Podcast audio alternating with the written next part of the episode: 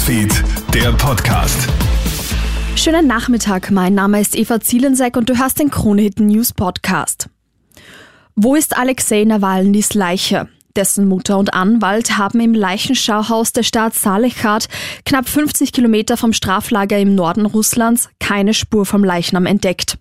Das Leichenschauhaus sei geschlossen. Über die am Eingang ausgehängte Kontakttelefonnummer wurde dem Anwalt nur gesagt, dass er bereits der siebte Anrufer an diesem Tag sei und der Leichnam Alexeis befinde sich nicht bei ihnen im Leichenschauhaus. Demnach kann die Mutter die Leiche zunächst nicht identifizieren. Wir lassen nichts unversucht. Mit diesen Worten spricht Außenminister Alexander Schallenberg heute am Rande der Münchner Sicherheitskonferenz über weitere Bemühungen, die österreichische Hamas-Geisel freizukriegen. Der Familienvater befindet sich seit fünf Monaten in der Gewalt der Terrororganisation.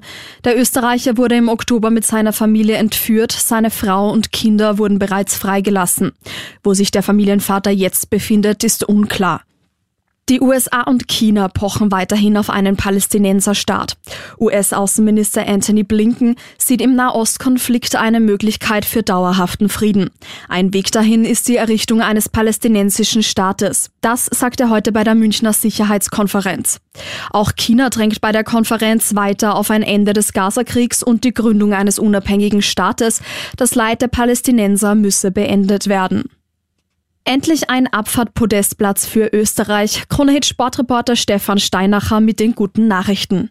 In der achten Saisonabfahrt hat es für Österreich jetzt doch gereicht für ein Podium. Vincent Kriechmeier muss sich heute nur acht Hundertstel Sekunden dem Schweizer Nils Hintermann geschlagen geben und wird vor dem Kanadier Cameron Alexander Zweiter. Marco Odermatt muss sich heute als Siebter zufrieden geben und hat vor dem Saisonfinale in Saalbach aber alle Chancen zum wahrscheinlichen Gesamtweltcup, Super-G und Riesenslalom-Weltcup auch erstmals die Abfahrtskugel zu gewinnen. Morgen findet übrigens noch der Herrn Super-G in Quidfjell statt. Vielen Dank fürs Zuhören. Das war dein Nachrichtenupdate. Ich wünsche dir einen schönen Nachmittag. Krone Hits, Newsfeed, der Podcast.